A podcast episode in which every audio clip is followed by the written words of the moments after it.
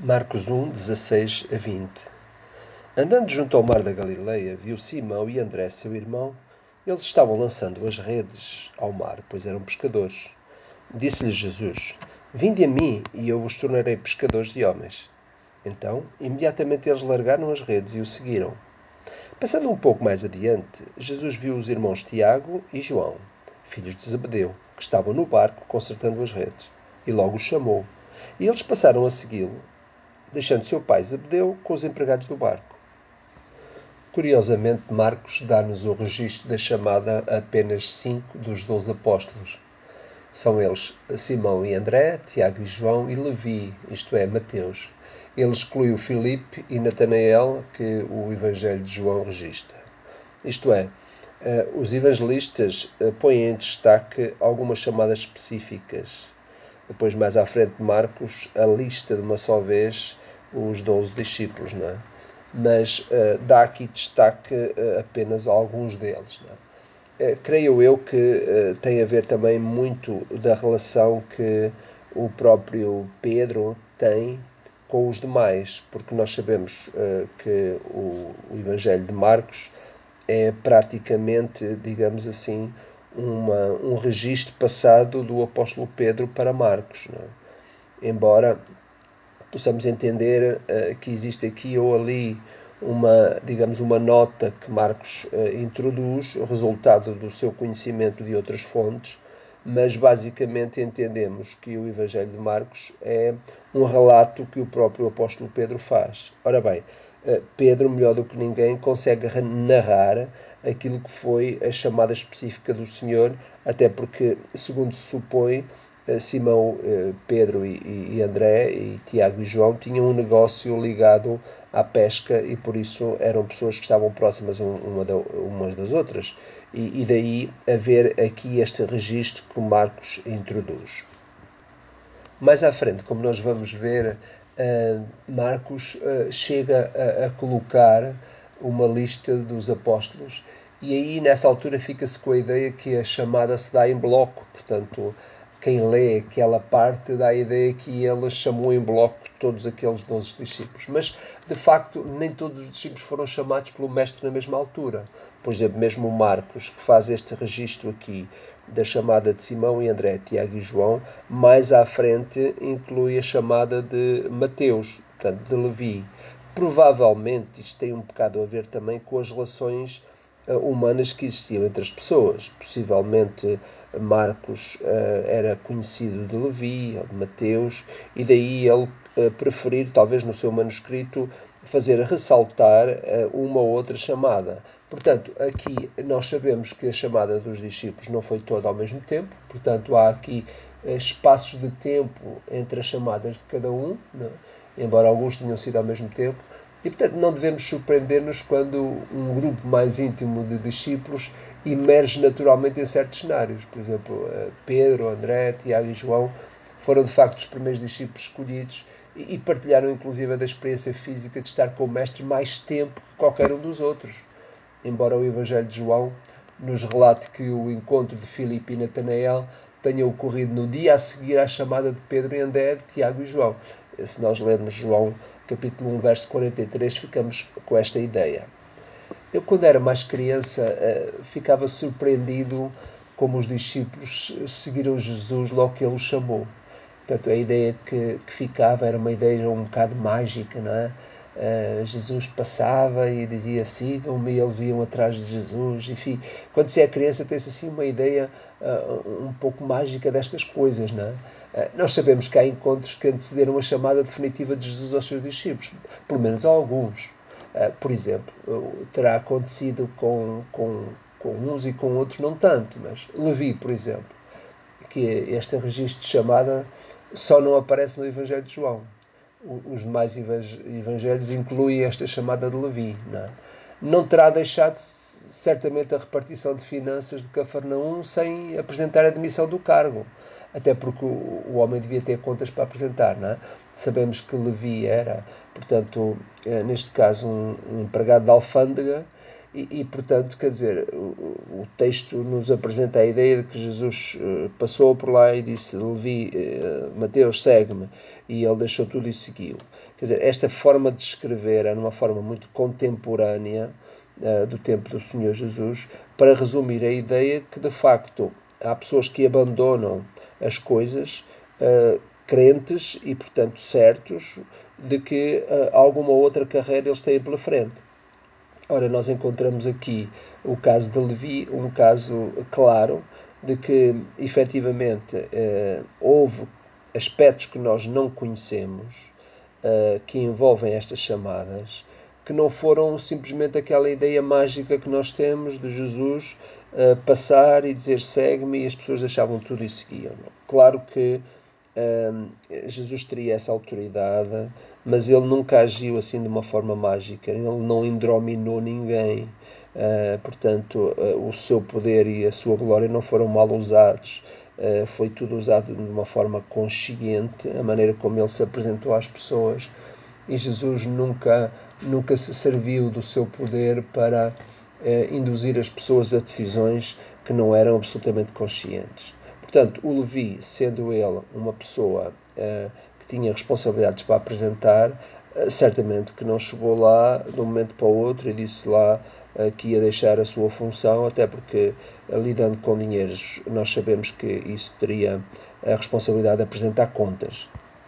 Acredito que terá havido contactos entre o mestre e Mateus e que de facto levaram o, o mestre a influenciar o próprio Mateus ser influenciado pelo mestre anteriormente, aliás, como os demais apóstolos, tendo em conta que, inclusivamente, dois dos apóstolos de Jesus né, eram antes discípulos de, de João Batista. Não é?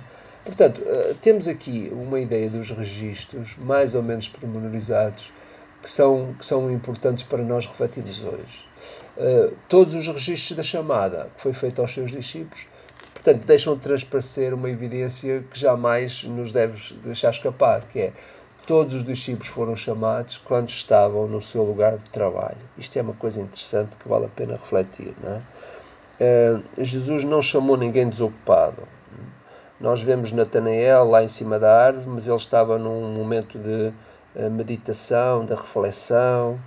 Uh, talvez ele mesmo nessa altura estivesse a refletir sobre essa eventual chamada do Mestre e ele tinha o seu lugar de, uh, de refúgio e o Senhor passou e, e naquela hora, naquela conversa que ele tem em capítulo João, João capítulo 1, verso 50, em, em que diz uh, coisas maiores do que estas vais ver. E, portanto, uh, nessa altura uh, não, não acontece nada assim de milagroso ali. há contactos que o Mestre estabelecia com os seus discípulos anteriormente, que depois nos é dado este relatório da forma como eles se alistam e se militam para seguir a causa do próprio Senhor Jesus. Mas há aqui este aspecto que é importante, não é? Uh, eu lembro-me quando eu era uh, jovem e se falava muito de missões e havia muitos congressos missionários nessa altura, muito despertamento para a juventude, né? Uh, falava-se muito desta questão de sermos chamados e a chamada do Senhor. E uma das coisas que na verdade se notava é que havia algum pessoal perdido que às vezes uh, tinha vontade de responder à chamada porque estavam perdidos, não é? às vezes não sabiam bem o que fazer. Criou-se também um bocado aquela ideia de que uh, as pessoas uh, deviam de ir, os jovens deviam de ir para os seminários, às vezes porque estavam perdidos, não sabiam o que é que havia de fazer da vida. Portanto, não é este o contexto de chamada que os evangelhos nos dão. Uh, o contexto de chamada são pessoas que são arrancadas aos seus próprios serviços, pessoas que são arrancadas ao seu lugar de trabalho, pessoas ativas. Uh, uh, a obra de Deus não serve para envolver pessoas perdidas, mas sim pessoas orientadas. É? é? claro que uh, o próprio ministério é orientado pelo Senhor, mas não a vocação. A vocação já existe, ela precisa ser descoberta, encontrada, mas ela está lá. É? é interessante porque faz-me lembrar neste contexto a chamada de Eliseu, que para mim é uma chamada uh, tipo Uh, vale a pena uh, olhar e descobrir a chamada de Eliseu porque ela é riquíssima. Eu pessoalmente tenho fundamentado muito naquele tipo de chamada e nós sabemos que o Eliseu é chamado numa altura em que ele estava, portanto, a lavrar com os bois, outra vez num contexto de trabalho. E ele, curiosamente, estava a fazer a parte mais difícil do trabalho. É? O texto particulariza isso, que é muito interessante. E o que ele faz é que, antes de seguir Elias e de ser o sucessor de Elias, ele acaba por hum, depois pedir algum tempo para despedir da sua família. Ele, inclusive, faz uma coisa muito interessante que devia ser compreendida por nós, ao contrário de algumas orientações que nos são dadas nesse sentido. Ele acaba por hum, matar os bois, acaba por hum, queimar a lenha do arado para fazer uh, o, seu, o seu grelhado, digamos assim, o seu cozido para dar à sua família. Portanto, o que é que ele faz ali? Ele elimina por completo os fatores de dependência do passado, que às vezes nós não ouvimos muito esta, as coisas neste sentido. Às vezes dizem, ah, ok, vai servir o Senhor, mas uh, cuidado, guarda aí qualquer coisa, ou, ou, ou, tira um curso superior primeiro, porque se as coisas correrem mal, depois uh, tu podes uh, servir-te dessa formação uh, superior que tens, etc. Tenho ouvido muita coisa nesse sentido. Eliseu queima tudo o que era o fator de dependência do passado, porque ele queria realmente servir o Senhor e servia de uma forma consciente.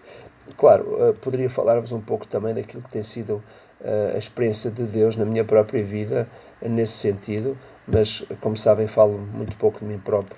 Uh, a verdade aqui é que uh, convém nós percebermos que a chamada, quando é feita, ela realmente está, digamos, apoiada e substanciada por uh, conversas que o Senhor Jesus tem tido antecipadamente com estas pessoas.